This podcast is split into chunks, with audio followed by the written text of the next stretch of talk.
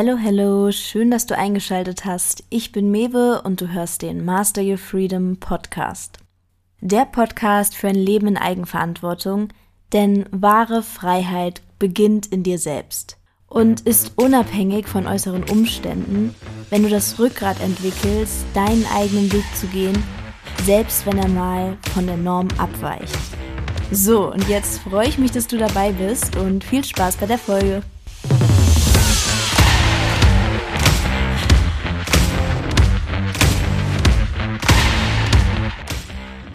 So, willkommen, Gerard. Schön, dass du hier bist. Und ja, ich würde sagen, erstmal stell dich gerne vor, dass die Leute wissen, wer du bist, was du so machst. Genau.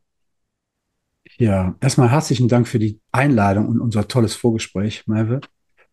Und ja, ich arbeite als Coach, schon lange Jahre als Coach, eigentlich schon fast 20 Jahre. Und habe in der Zeit ziemlich viele Veränderungen, viele Dinge kennengelernt und verändert insbesondere die Art und Weise, wie ich mit Menschen arbeite. Und meine Arbeit bezieht sich jetzt auf Einzelpersonen, auf Unternehmen, auf kleine Unternehmen und sogenannte Entrepreneure, mit denen arbeite ich im äh, Leadership Management, aber eben nicht auf der üblichen e Ebene, wie die Leute das kennen, so rational, wie kann ich mehr Umsatz machen, sondern wie funktioniere ich eigentlich in, wie funktioniert Führung und Selbstführung.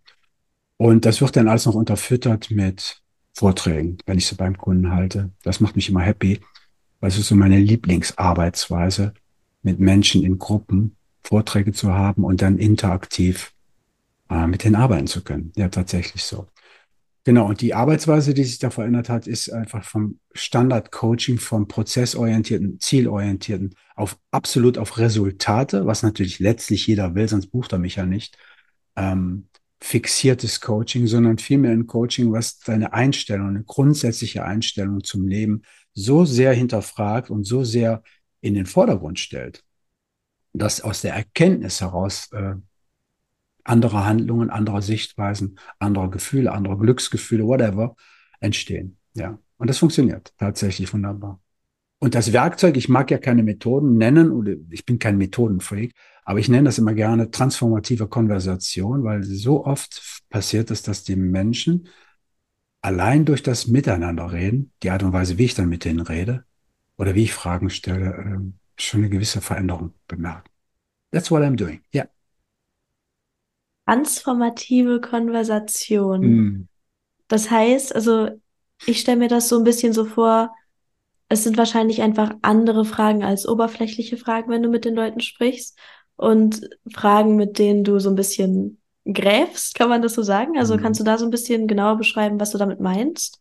Ähm, es ist eigentlich sowas wie, das Zuhören spielt eine ganz große Rolle. Mhm. Ja, und die Interaktion, ich sage jetzt mal an der Stelle tatsächlich Reaktion auf bestimmte Äußerungen. Ich meine, das ist jetzt, ehrlich gesagt, wenn jetzt ein Coach zuhört, dann würde er sagen, Oh, das ist doch, was, was erzählt er? Das ist doch ein alter Hut. Coaches müssen immer zuhören, ja.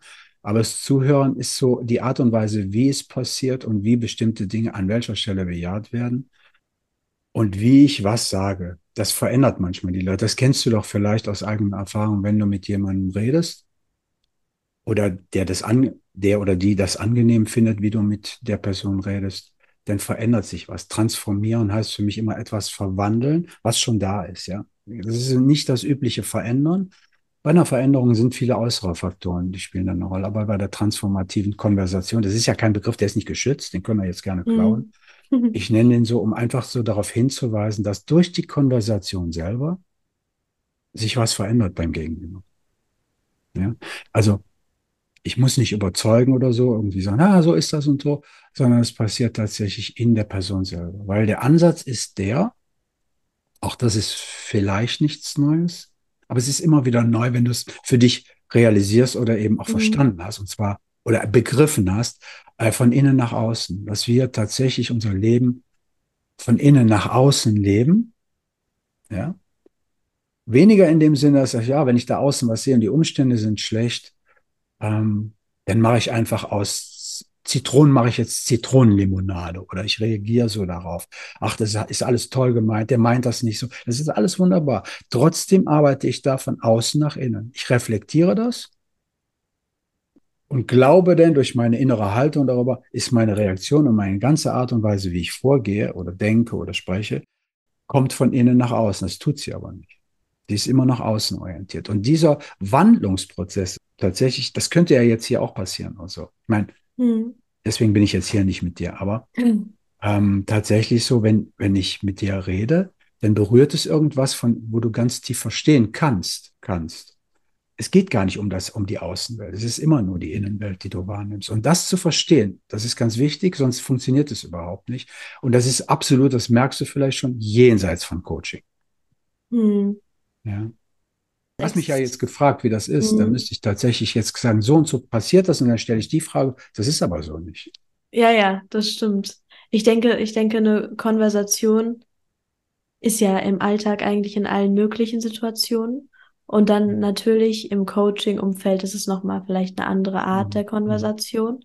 Aber also ich habe das jetzt so für mich verstanden, man schafft dadurch, wie man mit der Person spricht, auch einfach ein, eine andere Energie oder einen anderen Rahmen. Ja. Und es sind gar nicht mal unbedingt die Fragen, die man stellt oder die Worte, die man wählt, ja. sondern es ist eher das, das, was sozusagen mitschwingt, was man nicht direkt fassen kann. Das, das ist so, wenn ich, wenn ich dich zum Beispiel, ich meine, ich höre dir ja nicht, ich höre jetzt nicht so viel Podcast tatsächlich, aber mhm. wenn ich dir zuhöre, dann spüre ich auch sowas, da ist sowas jenseits von dem, was du sagst. Mhm. Es ist, wie du das sagst und das verändert. Das ist so. Das wissen wir, viele wissen das auch, das ist ganz, ganz wichtig auch, wie dein Gegenüber, ob du einen Menschen liebst oder Menschen nicht liebst, ob du Dinge, ob du Menschen wie Dinge behandelst oder nicht. Das spüren die Menschen. Und das ist viel, viel wichtiger. Das wird immer so als Zusatz, als Voraussetzung gesehen, wird aber sehr oft vergessen. Ja, ja, das stimmt. Jetzt, wo du das sagst, ich erinnere mich auch gerade daran, ich habe früher viel geschauspielert und mhm. war halt auch viel im Schauspielunterricht und das war ja genau das. Jeder hatte denselben Text, aber jeder hat ihn anders erzählt und jeder hat ihn mhm. anders rübergebracht. Mhm. Und bei der einen Person hat man vielleicht gemerkt, die hält sich dann sehr an die Worte. Und bei der anderen Person Vielleicht gut, hat sie sogar den Text dann am Ende ein bisschen abgewandelt. Ja, weil auch da genau dieselben Worte eine komplett andere Message haben können, je mhm. nachdem, mhm. in welcher Umgebung und mit welchen Sachen die da mitschwingen. Ja. Es trifft dich immer im richtigen Moment. Der gehört auch dazu, wie das sich anfühlt. Und das finde ich einen ganz wichtigen Aspekt. Aber generell wenn ich so mit dir rede und so, wie ich dich erlebe, was ich auch über dich sagen würde oder was ich auch so, so mitbekomme, ist, ich finde, du hast so was sehr Philosophisches. Würdest du das auch sagen? Weil ich finde Absolut. immer, das ist, das ist so richtig, so, mein, bei dir ist es so, man kann so einen Begriff nehmen und dann geht's los. so ein bisschen. So, so, also ich habe dich schon fast so auch so als Philosoph irgendwie so abgespeichert, auch so ein bisschen in meinem Kopf, dass es so zumindest so ein Teil ist das ist ja fast schon peinlich. Also. Warum? Nein, nein. Und zwar deswegen, weil du ja nicht die Erste bist.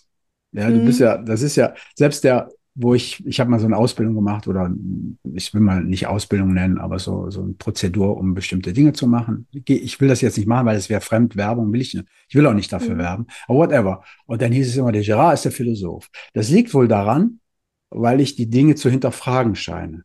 Ja, in manchen, in mancherlei Gemüt löst das sowas aus wie, was ist mir jetzt zu anstrengend? Und genau das ist der Punkt.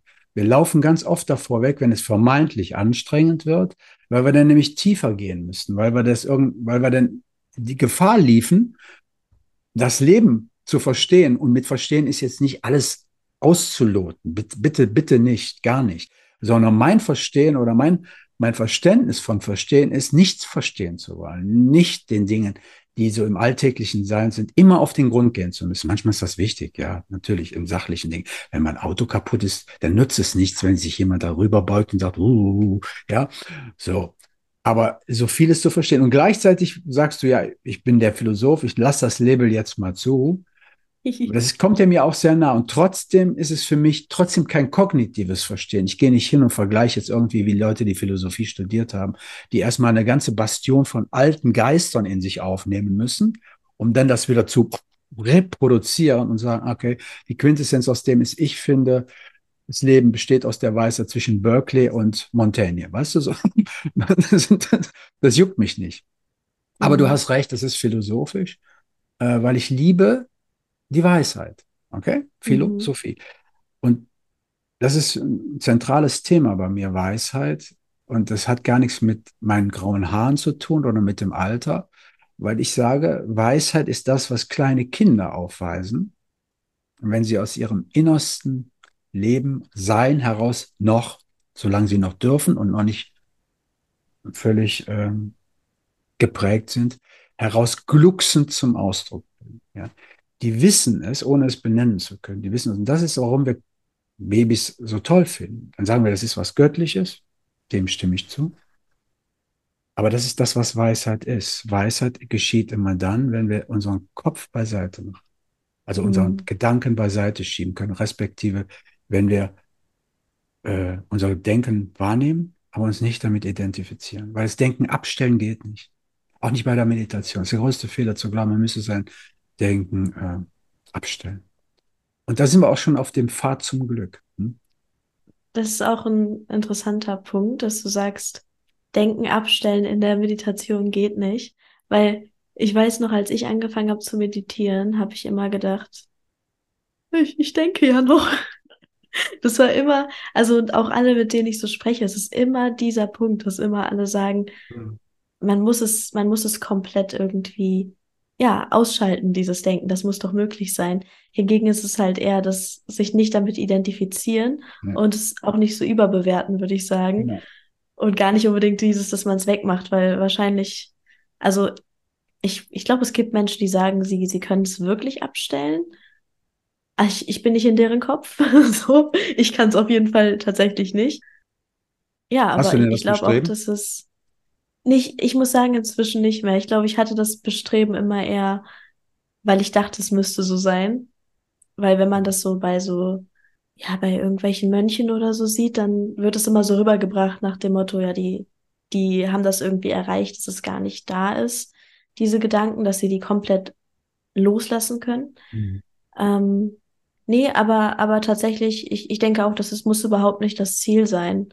Und das ist vielleicht auch eher das, was dann den Widerstand oder den Schmerz verursacht, wenn man ständig so ist, "Ah, ich, ich muss die Gedanken jetzt wegmachen und ich muss diesen höheren State erreichen, wo ich gar keine Gedanken habe, weil das Mhm. vielleicht ein Ziel ist, das eigentlich nicht unbedingt, ja, wünschenswert ist. Also wa warum? Warum sollte man das jetzt, solange man im menschlichen Körper ist?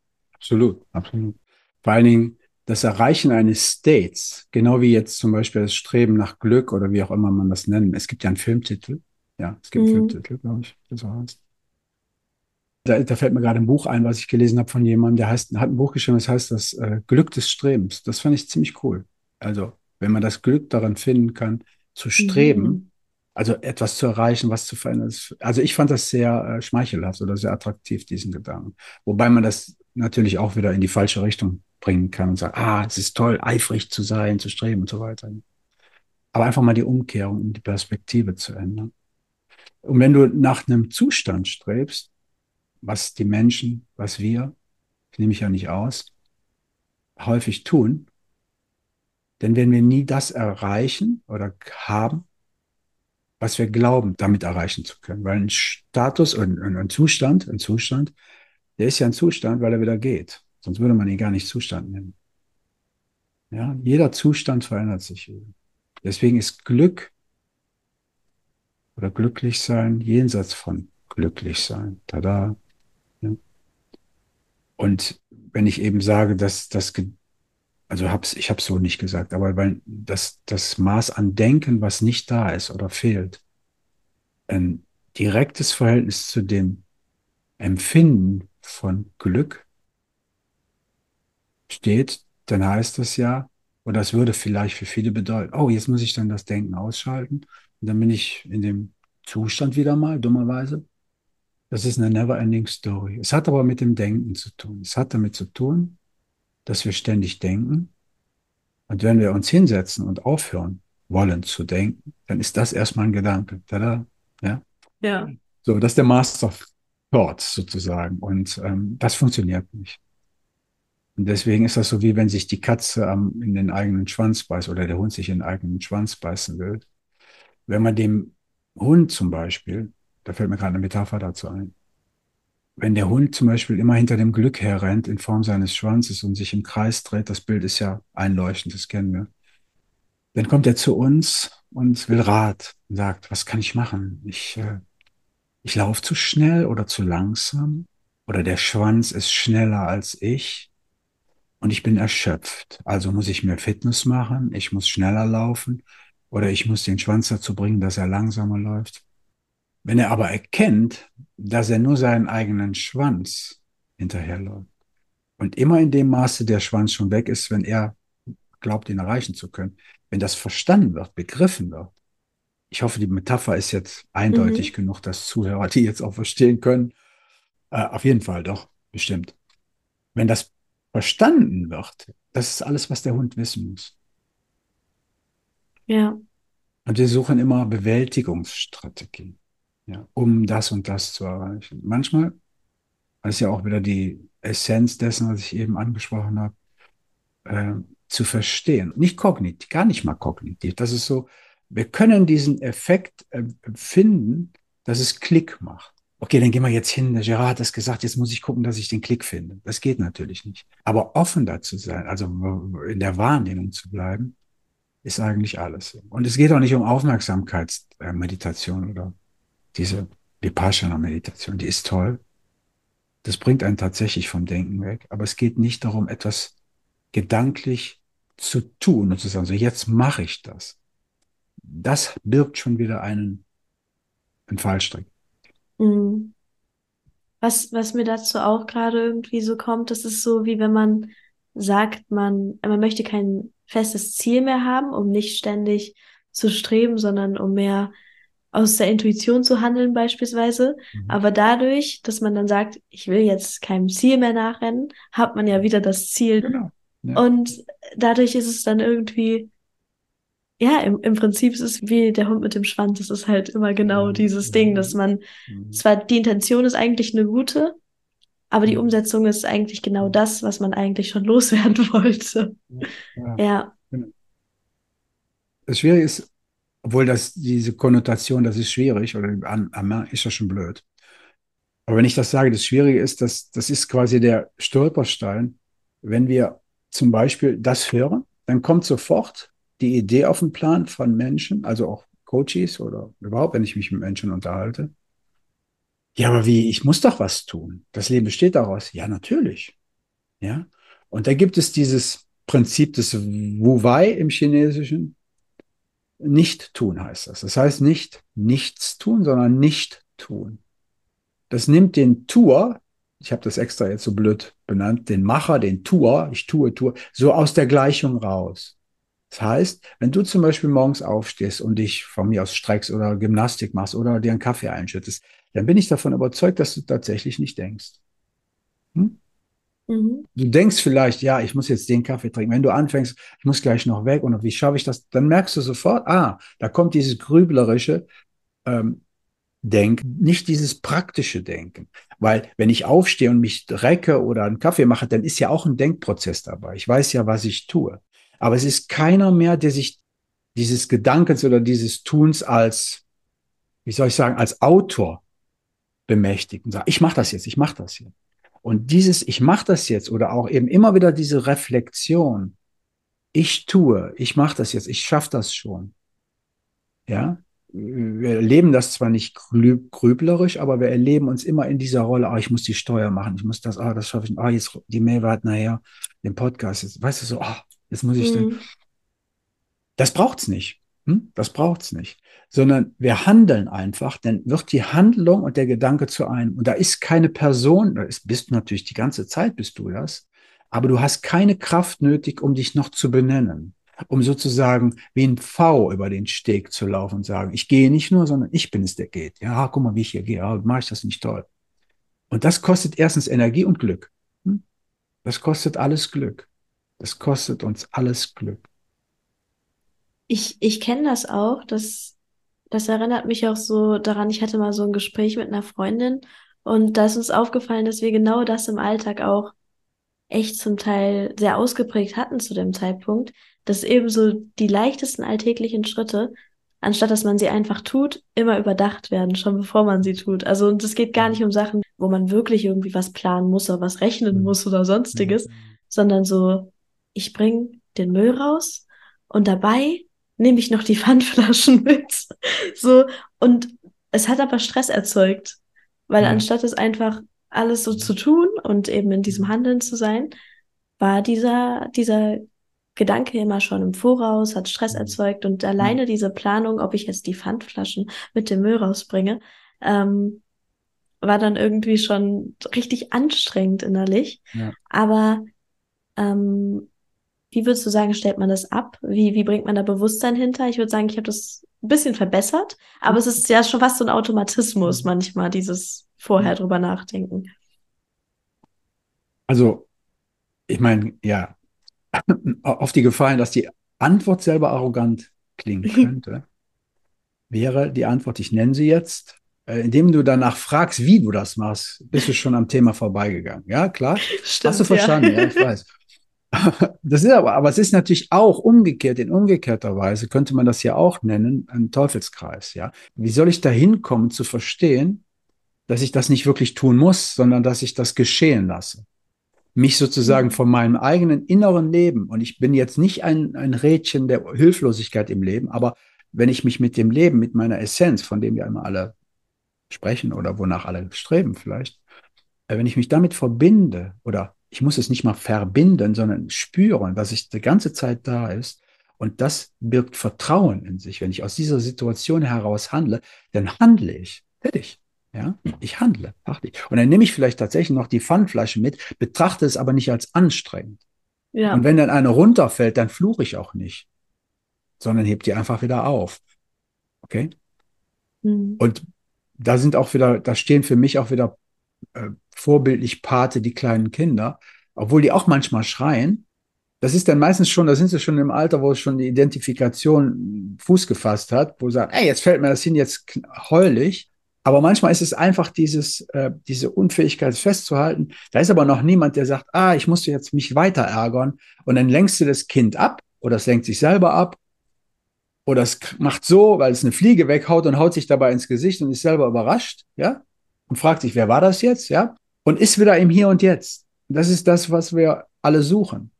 Wir wollen zwar keine Kleinkinder mehr werden, aber alles Streben nach Glück ist letztlich wieder etwas zu finden, das wir schon längst kennen. Wir könnten gar nicht danach streben, wenn wir es nicht kennen würden. Wir wüssten gar nicht, wonach wir streben. Wir hätten ja niemals überhaupt ein Ziel, unabhängig von den Zielen, die man uns einflüstert. Du musst, wenn du groß bist, musst du das werden und du bist der Karl und dann machst du das und dann hast du dann, du hast noch zwei Schwestern, die heißen so und so und du musst schön lieb sein. Wenn das alles nicht wäre, dann ist das immer relativ frei. Und dieses geht aber in unserem Leben so nicht. Das funktioniert in dieser Welt. Das ist völlig fein.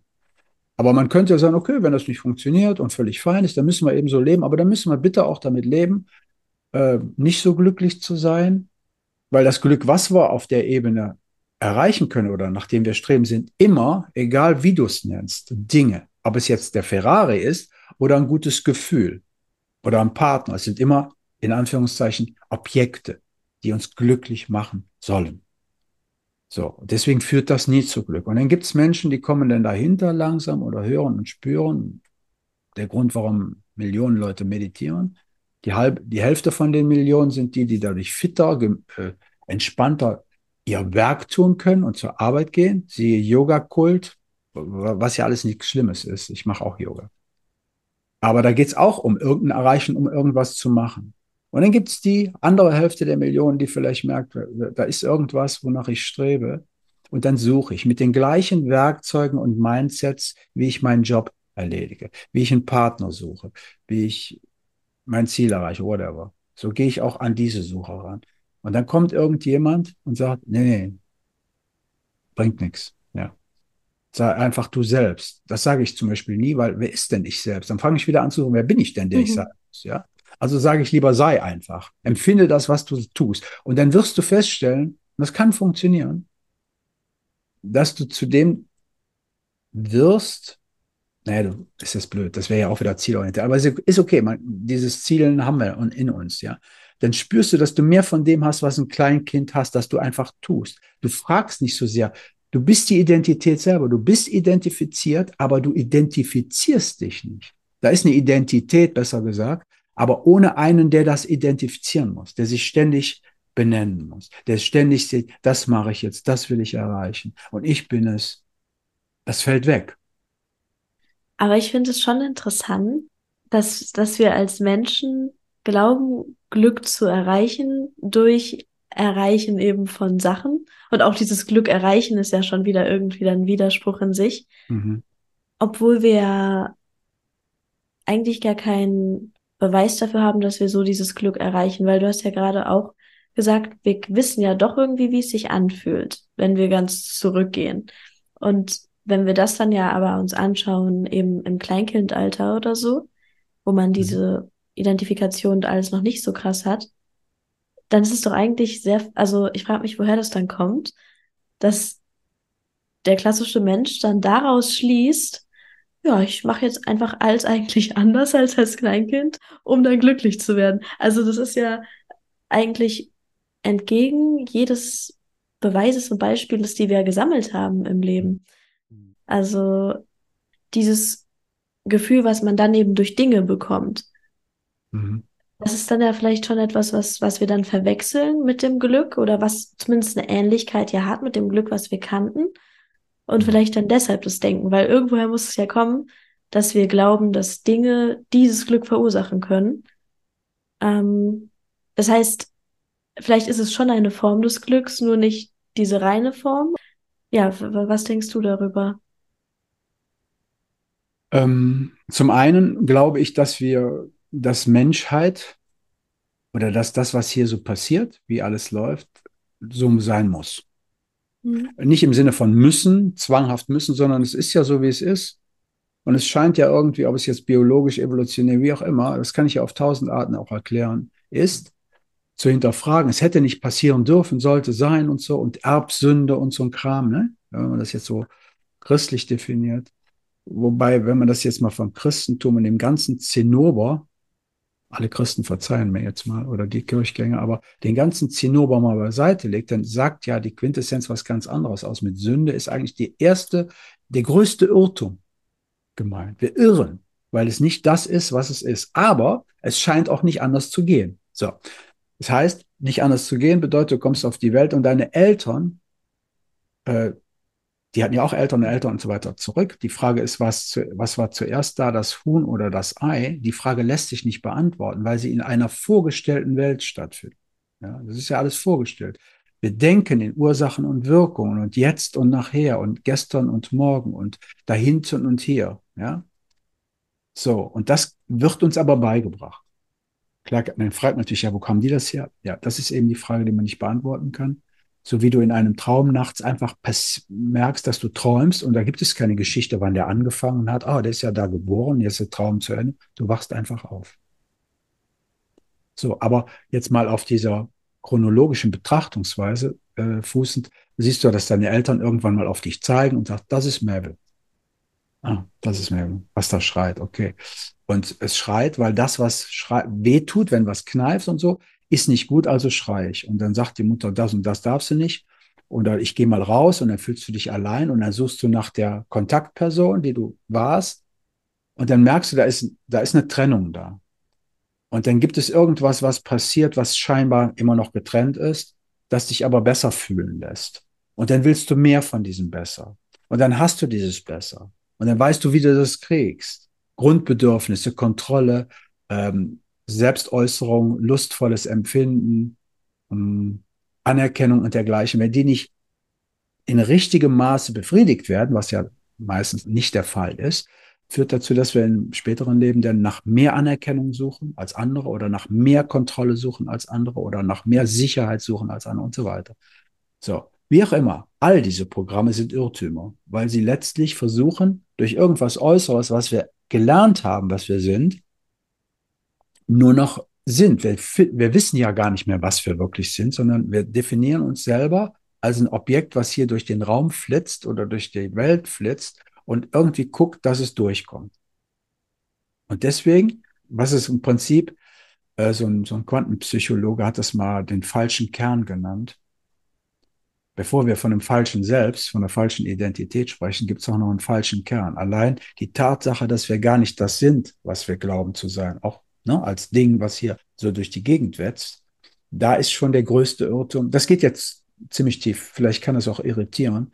Aber an der Stelle sind wir schon so fehlgeprägt. Ich sage jetzt nicht falsch, dass das eine Identität zu sein, ein Etwas zu sein in einer Welt von vielen Millionen, Milliarden Menschen, ähm, eine Situation ist, mit der ich klarkommen muss. Ich muss mich vergleichen. Ich will das haben, was der hat, was die hat, wie die lebt und so. Das ist das Einzige, was wir zu kennen scheinen. Und deswegen suchen wir auch unser Glück zwar abseits davon, sage ich, ich gehe jetzt in einen Retreat. Ich gehe jetzt nicht mehr und mache das. Das heißt, letztlich ist es nur die Kehrseite der Medaille. Ich habe früher dicke Autos fahren wollen, jetzt will ich keine mehr fahren. Kokolores, ja. Also das heißt, es, wir befinden uns in diesem Paradigma, des, worin wir aufgewachsen sind. Und das ist ja nicht schlecht, das ist eben so. Aber es gibt immer noch diese Grund, diese Grundstimmung, zu wissen, wer wir sind. Und das ist unser Streben. Und ähm, vielleicht ist dieses Streben nach diesem Einfachsein, nichts Besonderes sein, das, was uns so antreibt, über die falschen, über die falschen Götter, würden die Kirche sagen, über die falschen Götzen, über die falschen Dinge, über die, und ich bitte das Wort falsch jetzt hier so relativ zu mhm. betrachten, ja, also unangemessenen Dinge. Also die, die womit wir glauben, wir fänden wir fänden unser Glück darin. Wie wenn du im Teller, da gibt's ja diese Metapher von dem Frosch, der in so einen Tümpel springt und so. Und dann sagt der eine Frosch, der trifft ihn dann so, wo kommst du denn her? Aus dem großen Meer. Wie das große Meer? Ja, das ist weit draußen. Da ist so viel Wasser, das ist hier, das ist hier nur ein Bottich. Ne? Es gibt kein großes Meer. Warum? Weil dieser Frosch nur diese Welt kennt. Der kann sich gar nicht vorstellen, dass es etwas darüber hinaus gibt. Und weil wir das auch nicht können, aber ganz subtil doch wissen, das ist das, was ich mit diesem Grundwissen oder Erinnerung meine, gibt es dieses Streben daraus hinaus. Und für viele macht es dann den Eindruck, die flöhen vor dem Leben, weil sie es auch nicht anders wissen, als zu fliehen, weil sie dem entfliehen wollen. Und viele andere versuchen eben, indem sie von dem, was sie hier sehen, noch mehr und noch mehr und noch mehr zu erreichen, um sich glücklich zu fühlen. Und mit 50, 60 kommen sie dann steinreich auch zu der Erkenntnis, da fehlt was. Deswegen ist beides der Mensch, der in Armut lebt, sowie der Mensch, der in Reichtum lebt. Ich nehme jetzt nur mal diese beiden Gegensätze als Vergleich. Es sind beides Lernaufgaben, wenn du so willst. Es sind beides Situationen, die es nicht sind. Mhm. Beide Situationen sind Irrtümer. Und es bedeutet nicht, dass ich nicht in einem dieser Irrtümer auch lebe. Ja. Immer wieder, weil dieses Menschsein ist so hartnäckig. Ja. So wie Einstein, glaube ich, mal gesagt hat. Die Welt ist zwar eine Illusion, aber ziemlich hartnäckig. Ja. Kann ich dem zustimmen? Ja, absolut. Nee, das stimmt. Selbst wenn man sich so darüber bewusst wird oder vielleicht, ich würde schon sagen, so, ich hatte schon ab und zu mal Situationen oder andere Zustände, wo ich, wo ich irgendwie so das Gefühl hatte, ha, also wo wirklich so eine Glückseligkeit dann da war, wo es, wo es so eine tiefere Form des Glücks war und, ja. war und das nicht so damit zusammenhing, dass ich jetzt irgendwie das oder das erreicht habe oder das und das habe oder nicht habe. Ähm, aber ja, nichtsdestotrotz, man verfällt da immer wieder rein oder also, mhm. weil es einen ja auch irgendwie die ganze Zeit umgibt. Aber ich finde es find's auch interessant, hm, dass du gesagt hast, dass ja selbst dieses dann diese ganzen Sachen ablehnen, dass mhm. halt selbst das dann wieder im Prinzip dasselbe ist, wie ihnen hinterher zu rennen. Ja, da, da habe ich mir auch gerade so an die eigene Nase fassen müssen, weil ich so dachte, hm, manchmal, manchmal bin ich auch durchs Leben gelaufen und habe dann äh, ja zum Beispiel so, so Genussmittel oder Alkohol und so sehr mhm. verteufelt und war dann mhm. so, ach, das ist doch alles nur diese, diese Illusion und das, das brauchen wir alles nicht. Aber indem ich es so sehr wegdrücke ja. und so sehr darauf bestehe, es ja dann nicht zu brauchen, bin ich wieder abhängig davon, von diesem Gefühl, es nicht zu brauchen, weil das gibt mir dann mhm. dieses Glücksgefühl mhm. oder dieses Bestätigungsgefühl, dass ich dann es nicht brauche. Also es ist im Prinzip dasselbe, wie es zu brauchen, ja. Ja, ja. hast du schön gesagt, finde ich. Also, wenn wir die Erkenntnis zu wissen, dass wir aus dieser ganzen mhm. Scheiße nicht rauskommen, das ist schon ein ganz ja. tiefer Schritt. Ich finde, es sollte, könnte, müsste, dürfte, whatever, mehr darum gehen, sich zu desillusionieren, als eine neue Illusion aufzubauen. Weil die Desillusion heißt jetzt nicht, dass du dann verzweifelt bist, nicht? Das heißt nicht Desperation. Das bedeutet einfach nur zu erkennen, dass ich in jeder Hinsicht, wenn ich glaube, nach etwas zu streben, so oder so, letztlich schon in einer Illusion mich befinde, dann kriegen natürlich ganz viele Leute Panik, weil dann plötzlich das, die Notwendigkeit oder das Bedürfnis, nach etwas streben zu dürfen, plötzlich ad absurdum geführt wird. Aber wenn wir jetzt mal so die Weisen der Welt betrachten, dann haben die in der Quintessenz immer gesagt, dass die Welt, wenn du ihre Bedeutungslosigkeit erkennen kannst, naja, ich meine jetzt mit erkennen nicht so rein nur kognitiv mit, wenn du wirklich begreifen kannst, dass die Welt keine Bedeutung an sich hat, dann hat alles, was du tust, Bedeutung. Hm? Weil es aber nicht wichtig ist, dass so ist oder so ist oder so ist. Du läufst zum Beispiel mit den neuesten tollen Klamotten rum, findest die total klasse. Und dann kommt eine Identifikation damit zustande und sagt, oh nee, das darf ich jetzt nicht anziehen, das ist nur für morgen, für sonntags oder es ist schön, es hängt im Schrank. Nein, wenn es dann dreckig ist und versaut ist, ist es wieder da. Aber du warst im Sein in dieser Rolle mit den tollen Klamotten. Deswegen ist es so wundervoll, die Rolle zu erkennen, dass wir nur eine Rolle spielen, wie Shakespeare ja auch schon sagte, wir sind alle eine Puppen, die Rolle vollkommen auszufüllen da ist Avatar, ein wunderbarer Film dafür. Der Avatar ist die, die Emanation, die Sinnbildlichung, die Verwirklichung von was Göttlichem, aber nicht es selber. Es drückt sich nur so aus. Und in dem Film ist es ja so, deswegen heißt er ja auch Avatar. Das kommt ja aus dem Hinduismus, glaube ich. Dieser Mensch ist ja krank, wenn du den Film gesehen hast, der kann sich ja nicht mehr be bewegen, aber alles, was der denkt, passiert. Und genau das ist es. Du lässt dein Leben einfach wundervoll passieren mit all den Dingen, ohne es zu verteufeln, aber auch gleichzeitig ohne an irgendwas festzuhalten. Und das ist natürlich jetzt auch ein Ideal, darum, das, was es gilt, wieder loszulassen, loszuwerden. Und ja, das hatte ich ja gedacht, das ist jetzt vielleicht toll, das ist es meins. Dazu neigen wir ja immer. Aber ich finde, weil ich liebe ja auch das Leben, ich liebe auch Genuss, ich mag ja Körperlichkeit, ich mag ja all die Dinge, die dazu führen, das Leben so zu spüren. Die Identifikation damit, die ist ja auch da. Es ist ja nicht so, wenn ich jetzt hier durch die Gegend laufe, denke ich nicht, äh, ich bin ja gar nicht da oder ich muss mich nicht identifizieren. Manchmal gibt es diese Anwandlungen und sagen, das mache ich jetzt, ich will das jetzt machen. Und gleichzeitig gibt es aber auch die Fähigkeit, ich nenne das jetzt mal Fähigkeit, oder die Wahrnehmung, dass auch das innerhalb dieses Seins, wenn ich damit verbunden bin, einfach passieren kann. Weil die Identifikation ist eine Sache. Die Identität ist eine andere Sache. Identität ist das, was du im tiefsten Inneren bist. Identifikation ist eigentlich ja die, das ist ja zwar ein Substantiv, aber es ist eigentlich die, dass die Tätigkeit, sich zu identifizieren, ja, zu identifizieren. Und das ist eine geistige Arbeit, die wir nicht unbedingt brauchen. Aber selbst wenn die mal passiert, ja, dann gibt es noch was, wie, was einfach sieht, dass es gerade passiert, wie albern du bist oder auch, wie du dich identifizierst, wie auch immer. Und das ist ganz wichtig, dass da kein Widerstand entsteht. Und Widerstand ist auch ein ganz, ganz großes Thema, weil wenn unser Leben Dinge aufweist oder in unser Leben Dinge in unser Leben treten, die äh, uns eben nicht so gefallen, weil es ist ja nicht alles jetzt so wie eben besprochen, so rauschend schön und so, es muss zu diesem Ideal führen, wenn wir dieses Ideal, wo wir nichts mehr wollen und nichts mehr sind, nicht erreichen, ist, das ist ja Kokolores. Da sind wir ja auch, da sind wir ja genau wieder da, wo wir nicht hinwollen.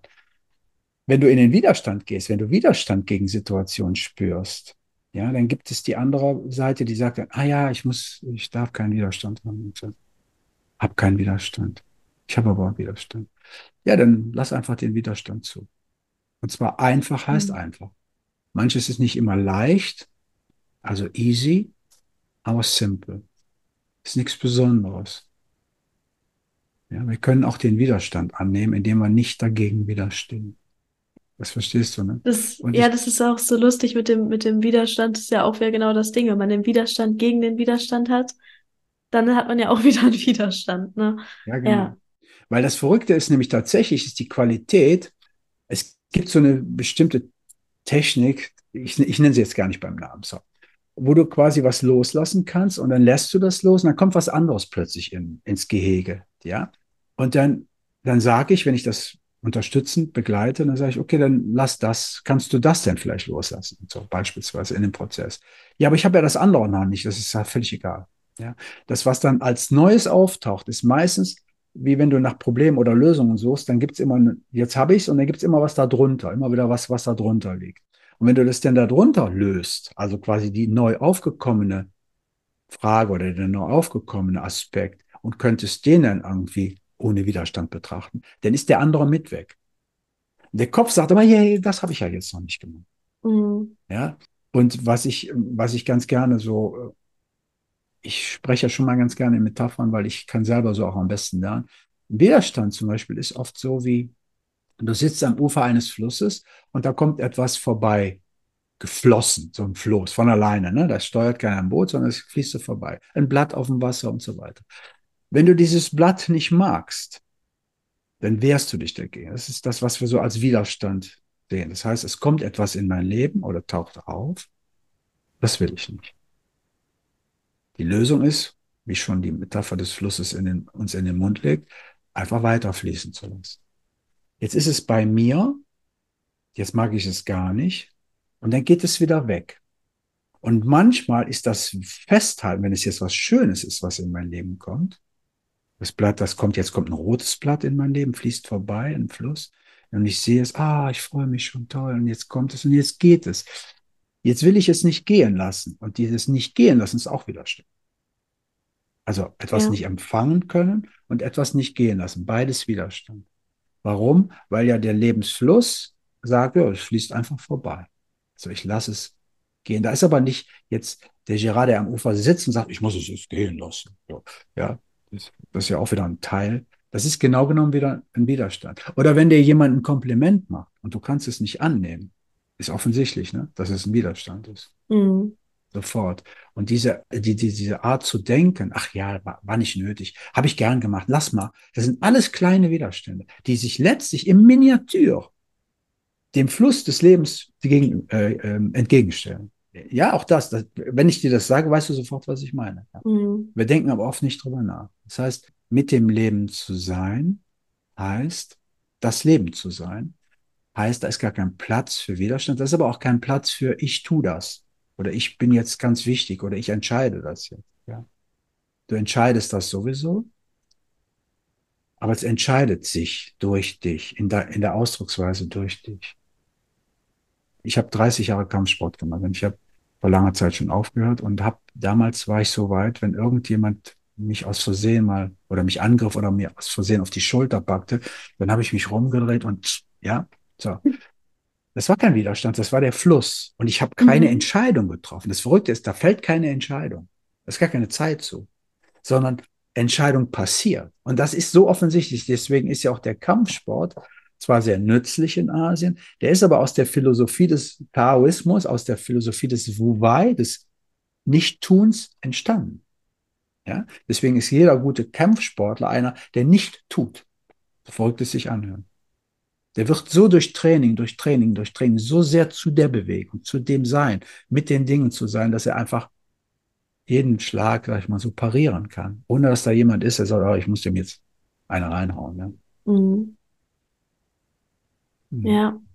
Aber ich, ich stelle mir das jetzt so als Mensch, der sich da noch nicht so mit befasst hat, sehr schwer vor, da so also zu begreifen vielleicht schon, aber das dann so umzusetzen. Wobei, wie ich es beschreiben würde, eigentlich ist es ja eine Art des Lockerlassens, oder? Also würdest du es auch so sagen? Es ist ja eigentlich ein bisschen lockerlassen und nicht die ganze Zeit so alles zu zerdenken und zu identifizieren und zu streben, sondern zu fließen.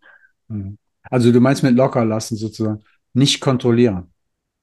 Und das durch diesen ja, ja, schon, ja. Mhm. Also locker lassen. Also loslassen ist ja auch so ein schwieriges Thema. Wenn du was, lass mal los. Oh. Ja. Aber du meinst mit locker lassen eigentlich die Züge locker lassen, nicht etwas kontrollieren zu müssen, das meinst du, ne? Ja, ja. schon, schon, schon nicht das kontrollieren zu wollen, was passiert mhm. und auch nicht das kontrollieren zu wollen, vielleicht was man tut die ganze mhm. Zeit. Weil dadurch, dass man ja wieder kontrolliert, wird's ja im Prinzip, dann ist man ja wieder nicht mehr im Tun. Genau. Nicht kontrollieren zu wollen, genau. Aber das kannst du ja teilweise auch nicht kontrollieren. Aber locker lassen, yeah, das passt schon ganz yeah. gut, ja. Aber das ist wichtig, dass so, da ist dann so ein innerer Beobachter da, der das so, ich sage, ich nenne ihn jetzt mal der, ich gender den jetzt nicht, okay? der innere Beobachter, der das mitkriegt. Die, die Devise ist oft, es gibt so, das ist so ganz banal aus dem Coaching, so ein Drei-Stufen-Ding. Was beeinflusst unser Leben? Unser Verhalten. Was beeinflusst unser Verhalten? Stufe tiefer sozusagen oder davor ähm, unser Denken. Was beeinflusst unser Denken? Unser Fokus. Das ist auch eine Art von Denken. Ich erkläre es gleich. So, und dann sagen die Leute, ja, aber wie kriege ich dann den Fokus? Und der Fokus wird zum Beispiel, denken wir jetzt zum Beispiel, oh, das ist aber jetzt doof, das fehlt mir jetzt, da geht jetzt was in, daneben und ich muss mich jetzt so verhalten, ich muss mich verteidigen und so weiter. Und wenn ich sage, wo hast du denn den Fokus? Ja, da habt den Fokus auf Mangel. Okay? Und aus diesem Fokus heraus entsteht ein ganz anderes Denken, als wenn ich den Fokus zum Beispiel auf Fülle habe. Hm? Egal, was das für ein Sachproblem ist. In beiden Fällen ist das Problem das gleiche, aber das Denken richtet sich nach dem Fokus. Also mit Fokus ist jetzt noch mehr so ein tieferes Mindset gemeint. Denke ich in Fülle? Ich nehme jetzt nur diese beiden Beispiele, stelle die gegenüber. Habe ich meinen Fokus in Fülle und denke dann, ich löse das Problem so, oder habe ich meinen Fokus in Mangel und denke dann, ich habe jeweils einen anderen Denkprozess. Okay, aber selbst wenn ich den Fokus jetzt ja habe, in Fülle oder in Mangel, würde sich ja die Frage sofort auftun, bei mir zumindest, und was steuert den Fokus? Ja. Und dann sage ich immer gerne, manchmal würde man sagen Bewusstsein oder Achtsamkeit, Aufmerksamkeit. Achtsamkeit ist ein aktiver Prozess. Aufmerksamkeit finde ich schöner. Äh, und ich sage immer gerne, es mitbekommen. Es mitbekommen. Das ist ein bisschen leichter, als wenn ich zu dir sage, du musst ganz aufmerksam werden oder sehr achtsam. Bekomme es mit. So wie der Mensch, der seine Kinder anschreit oder seine Frau und sich nicht entschuldigen kann und drei Tage später oder einen Tag später kommt und sagt, immer, Luise, es tat mir, tut mir leid, was ich gestern gemacht habe. Es passiert aber wieder. Immer wieder. Und dann entschuldigt er sich beim nächsten Mal wieder, aber nach einem halben Tag. Und es passiert wieder und wieder und es wird immer kürzer. Die Perioden oder die Intervalle werden immer kürzer. Es passiert nach einer Stunde, entschuldigt er sich, nach einer halben Stunde, nach zehn Minuten, nach zehn Sekunden. Es ist ein auch ein Lernprozess, wenn ich jetzt den, den Faktor Zeit da nicht mit reinbauen möchte, aber es ist ein Lernprozess. Und du merkst plötzlich, die Dinge passieren und du kriegst sie sofort mit. Bis zu dem Punkt, dass du sie gar nicht mehr ausführst. Und das meine ich, das steuert auch deinen Fokus. Wenn ich meinen Fokus mhm. ändern will durch wieder einen Gedanken, ich darf, ich darf, ich muss in Fülle denken oder ich muss in, denke an Mangel. Das ist auch was die Leute, die von Manifestieren die ganze Zeit reden, vielleicht ich bin da nicht mit unterwegs, mhm. ähm, meinen, dass es manchmal nicht klappt. Ja, weil sie es aus einem Denkprozess heraus machen, weil sie es nicht mitbekommen, wo es herkommt. Mhm. Wenn ich mich verändern will, überhaupt, wenn Veränderung ansteht im Leben, dann ist es oft so, dass ich aus dem Mangelgefühl heraus, aus meinen Defiziten, die ich zumindest glaube zu haben, sagen wir mal, oder aus einer praktischen Sicht habe ich die vielleicht auch. Wenn ich aus dem defizitären Denken heraus mich verändern will, dann ist es wie auf Treibsand zu stehen. Das einzige Motiv, das einzige Material, was ich habe, mich zu verändern, ist mein Defizit, mein Motiv. Was kann ich da tun? Mich nicht verändern wollen. Mich nicht darum bemühen, mich extra verändern zu müssen. Den Fokus wegzunehmen von, ich muss mich ändern, ich muss mich ändern. Und verrückterweise passiert durch diese Wahrnehmungs, durch den Shift in Blickwechsel, so hieß ja auch mal ein, ein Raum mit, äh, mit der Natascha, Blickwechsel. Damit mhm. ist nicht Perspektivwechsel gemeint, sondern schiele ich oder gucke ich so? Ja, das heißt, ich, ich, ich schaue anders auf die Dinge, aber das entsteht von alleine. Wenn du darum weißt. Nicht, weil ich sage, mach das jetzt mal so, sondern wenn du darum weißt, kann das so passieren. Ja. Aber, aber wenn man etwas wahrnimmt, hm. denkt man es dann nicht auch wieder? Also wenn man, wenn man in, in diesem Empfinden ist, weil ich, ich stelle mir dann vor, wenn ich einfach nur wahrnehme, dann ist es sehr, sehr schwer für mich, da nicht gleich wieder einen Gedanken draus zu machen. So. Also nicht zu denken, ah, ich, ich habe jetzt das und das wahrgenommen, mhm. sondern das dann auch vielleicht direkt wieder loszulassen. Mhm. Aber aber du hast einen ganz wichtigen Punkt angesprochen. Erstmal der Begriff Denken, der ist ja gar nicht genau umschrieben. Aber wir glauben, wenn wir denken, dann ist unser Gehirn aktiv, mit Sicherheit, so wie der Radioempfänger, das Radio zu Hause aktiv ist, wenn ein Sender darauf kommt, wenn du eine bestimmte Ultrakurzwelle empfängst, dann hörst du Musik, dann ist das Radio schon aktiv, aber die Gedanken sind nicht vom Radio produziert. Aber alles, was wir jetzt tun, was wir jetzt hier machen, seit einer Stunde fast oder so, ist ja komplettes Denken. Egal, ob ich philosophisch denke oder nicht, letztlich ist alles nur Gedankenkram. Und das ganze, die ganze Welt ist ein Abbild unseres Denkens. Ja, das heißt nicht unbedingt, dass da nichts ist da draußen, aber, und ich hatte es eben ja schon mal angemerkt, von innen nach außen zu leben oder wahrzunehmen heißt, dass eigentlich alles, was im Außen geschieht, nicht mein Spiegel ist. So, ah, der spiegelt, die spiegelt mich, weil ich so blöd bin. Sondern alles, was im Außen passiert, ist ein direktes Resultat meines Denkens. Jedermanns, jeder Fraus Denken ist äh, das, was Realität produziert, sozusagen. Das klingt jetzt sehr metaphysisch, ja, ist es vielleicht so ein Stück weit auch, aber viele würden vermuten, ah, dann ist die Welt da draußen ja nicht so, wie sie ist. Sie ist so, wie sie ist. Wir sind, nehmen ja beide zum Beispiel den, ja, wahr, dass jetzt hier da die Aufnahme eben mal gestoppt hat vielleicht. Wir nehmen beide unsere Stimmen wahr, wahrscheinlich gleich, wir sehen beide den gleichen grünen Rasen.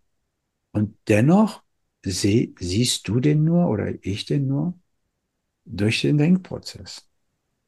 Weil Denken ist viel mehr als nur darüber nachzudenken, wie ich mein Mittagessen koche oder wie ich gleich den Bus kriege, sondern alles ist letztlich ein Denkenprozess. Und dieser Gedankenprozess lässt uns die Welt erleben. Mhm. Und unsere Gedanken verändern sich in jeder Sekunde viel, viel schneller und viel, viel häufiger als die Welt da draußen. Natürlich kann es sein, du sitzt da, nichts passiert, plötzlich kommt ein Auto und kommt von der Fahrbahn ab. Plötzlich hat sich in der Außenwelt was verändert. Plötzlich durch einen Sturm kippt ein Baum um. Ja, aber in der Außenwelt, die Veränderungen in der Außenwelt sind, also das, was wir so wahrnehmen, viel, viel, viel, viel langsamer als unser Denken. Und dennoch sind wir imstande, es zu schaffen, die Ursachen für unsere Probleme in der Außenwelt zu finden, ohne zu bemerken, dass wir in der Zeit, wo wir das definieren, schon zehnmal unsere Gedanken gewechselt haben. Deswegen ist die Lösung für, unseres, für unser Problem und auch für das, was wir als anfänglich vielleicht, womit wir angefangen haben, wie man glücklich wird oder so. Selbst das Problem, wenn wir es dann lesen müssten, müssen feststellen, dass es immer ein Denken ist, was da eine Rolle spielt. Ja, unser, unser Denken. Also die Hier Lösung ist nicht, das Denken abzuschalten. Nein, aber, aber zu erkennen, dass Gedanke eigentlich alles ist, was produziert wird, auch unsere Wahrnehmung. Ich wollte nämlich letztlich auch damit auf deine, auf deine Anmerkung mit dem Wahrnehmen und Denken antworten. Unser Wahrnehmen ist auch Denken. Wahrnehmen und Denken ist Realität schaffen.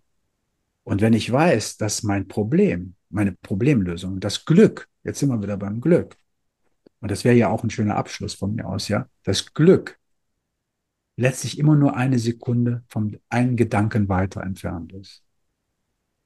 Klingt ziemlich banal, aber in der Realität, in der reinen Realität, in der Wirklichkeit, wie, wie Emotionen, wie Schmerz, wie Leid passieren, ist es so. Mhm. Selbst bei Menschen, die jetzt wirklich psychisch krank sind, wirkliche Probleme haben, denen man so einen Kram nicht erzählen kann, letztlich ist es zwar unkontrolliert und nicht oder nicht kontrollierbar durch den Menschen, aber letztlich sind es immer die Gedanken, die den Menschen krank sein lassen, unglücklich sein lassen. Mhm. Und das, das Glück ist auch irgendwie dann darin, dass man erkennt, dass die Gedanken sich immer wandeln. Es ist eben nicht der eine glückliche Gedanken, den man, Gedanke, den man festhält, Nein. sondern es ist Genau. eben eher dieser Fluss. Ja, ja, Ja. das, genau, genau.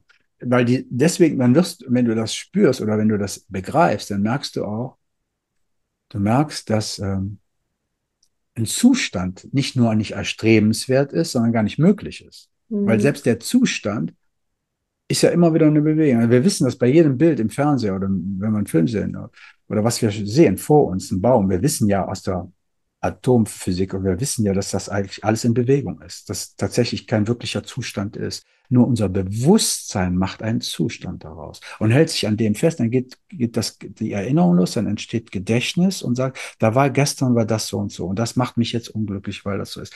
Ohne zu bemerken, dass ich seit gestern schon hunderte von Gedanken über das Thema gedacht habe und damit auch hundertmal meine Realitätswahrnehmung oder meine Realität verändert habe. Aber, und jetzt kommt die Gewohnheitsenergie, die sagt, ich denke das immer wieder neu.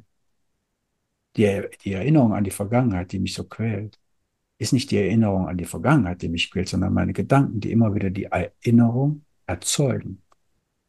Ja. Immer wieder neu.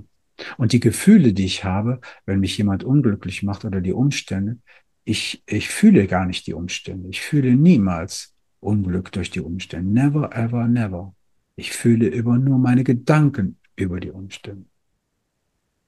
Das ist interessant, dass du das sagst. Ich habe ich hab auch immer gesagt, wenn es auch um Gefühle geht, dass es ja trotzdem, also dass meine Gefühle auch von den Gedanken kommen, weil ich das auch immer so empfunden habe. Da habe ich auch schon mit mehreren Leuten drüber gesprochen, weil es auch Leute gibt, die sagen, nein, sie denken da gar nicht. Aber ich, ich habe es auch immer so empfunden, dass mein, selbst Mhm. meine Gefühle trotzdem auch irgendwie durch die Gedanken erzeugt werden. Vor Ja. allen Dingen ja auch durch die Unbewussten. Man darf das auch nicht so ein, äh, einkesseln Mhm. und sagen, ja, ich habe gerade gedacht, dass ich unglücklich bin. Nein, da werden natürlich Sachen getriggert. Aber es ist längst jedem, jedem negativen oder auch positiven Resultat liegt eine unbewusste Bewertung zugrunde. Ja? Alles, was passiert, ist unbewusst bewertet worden. Und diese Bewertung sozusagen ins Bewusstsein zu holen, wenn du so willst, lässt die Möglichkeit überhaupt aufkommen, äh, die Bewertung zu ändern, wo, wie auch immer. Erst wenn du die erkennst, dass es Bewertung ist. Und selbst wenn du die, diese Gefühle, ja, wir sind so, ich bin übermächtig von meinen Gefühlen oder, wobei Gefühle und Emotionen muss man an der Stelle auch noch, noch mal ein bisschen trennen. Weil Emotionen sind für mich Emotio äh, Gefühle, die auch im Körper stattfinden, aber immer Mhm. verknüpft sind mit einer Story. Ja? Und das ist ein Gedanke. Und auch Gefühle lösen natürlich wieder neue Gedanken aus. Das ist auch richtig. Weil viele sagen, ja, ja, die Gefühle sind für die Gedanken verantwortlich. Nicht umgekehrt. Ich sage, ja, aber das Gefühl ist ja auch wieder eine Sensation, wenn du so willst, die im Außen stattfindet. Ja, die ich wieder wahrnehme, woraus ich dann wieder meinen, meinen eigenen Käse bastle und sage, ah, ich fühle mich aber jetzt schlecht, als ich mich schlecht fühle. Ja? Ja. Und es ist kein Lustigmachen über, über uns, wenn wir da drin sind. Aber zu verstehen, und du merkst das schon, wie, wie sehr ich Wert darauf lege, Dinge zu verstehen. Weil daraus kann sich ganz viel verändern, ohne dass du dies und jenes machst. Wenn du verstehst, dass dein Gedanke für dein Fühlen verantwortlich ist, über die Umstände, dann kannst du dir eigentlich nur am Kopf fassen und sagen, so ist das. Okay. Und manchmal passiert dann wirklich sowas wie eine Transformation dabei. Hm. Ja, ich, ich fand jetzt auch nochmal diese Differenzierung zwischen bewusster Gedanke und unbewusster Gedanke wichtig, weil häufig man merkt ja gar nicht, was man alles denkt. Und dann kann es sein, dass man eben denkt, ja, es ist jetzt irgendwie ein Gefühl und da war überhaupt kein Gedanke oder nichts hinter. Aber man hat ihn vielleicht auch einfach gar nicht bemerkt, weil wenn man mal im Alltag sich das so anschaut, niemand nimmt alles wahr, also was er denkt. So, niemand kann genau sagen, was er gerade alles so gedacht hat. Das kann man natürlich nicht. Also, das sind ja, wie du schon sagst, es sind ja so viele Gedanken hintereinander. Es ist ja ein ständiger Prozess, weil man ja eigentlich auch die ganze Zeit denkt. Ja. Ja.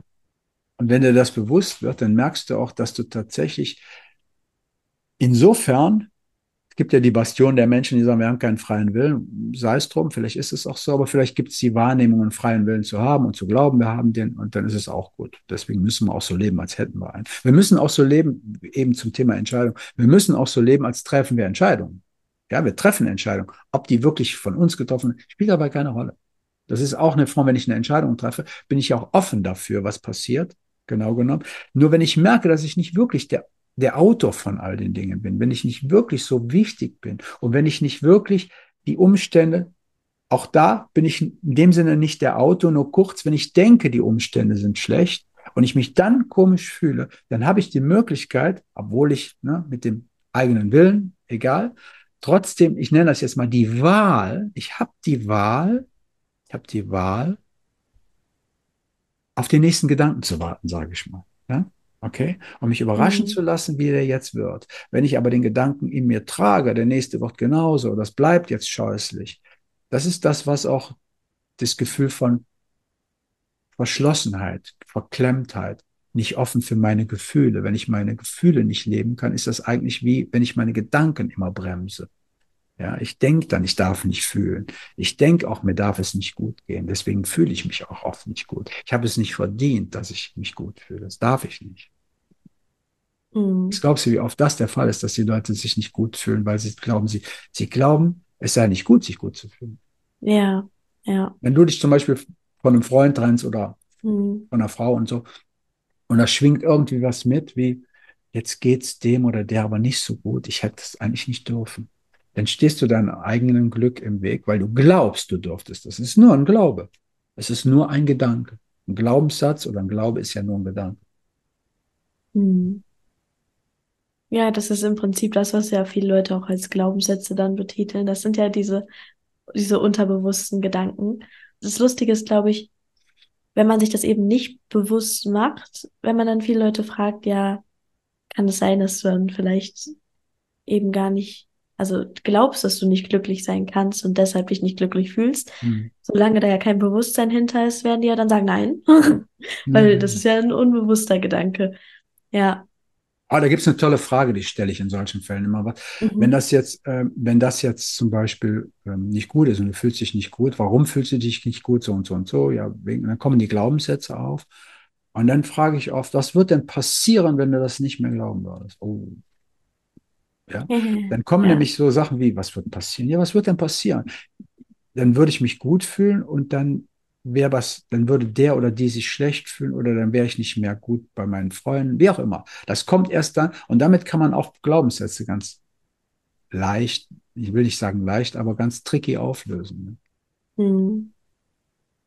Ja, ich würde sagen, alle, die jetzt zuhören, die können sich das ja mal selber fragen, vielleicht bei, bei manchen Punkten im Leben was würde passieren, wenn man so manches nicht mehr glauben würde, was man ja die ganze Zeit irgendwie unterbewusst oder auch bewusst denkt. In dem Moment, wo man den unterbewussten Gedanken ja dann sieht, wird er ja bewusst. Ähm, aber was ich noch fragen wollte, wenn Leute jetzt zugehört haben und dich irgendwie finden wollen, dein Instagram verlinke ich. Gibt sonst noch irgendwas oder? Meine Website, ja. Ja, dann werde ich das auf jeden Fall alles in den Show Notes verlinken. Und ja, hast du vielleicht noch irgendwie so, so eine Message, die du noch zusätzlich mitgeben möchtest, oder würdest du sagen, ich würde ja fast sagen, wir haben es schon. ja, ich, es reicht tatsächlich. Das, also, das ist so wie dieses, dieses Resümee. Jetzt kommt ja. der Quintessenz. Ach, jetzt ruckt er damit raus, oder das gehört ja. sich so, oder es gehört zu einem Sp Nee, ich finde Nein, es wurde schön. vorher schon rausgerückt, ja. ich habe das auch so genossen, mit dir zu reden. Es war ganz ähm, kontemplativ, fand ich das. Vielen Dank, dass ich äh, hier mit dir das Interview führen konnte. Ich habe mich sehr gefreut über deine Anfrage. Es hat mich wirklich, hat mir sehr gefallen. War toll. Wundervoll. Danke, Melvin. Bis dann. Tschüss.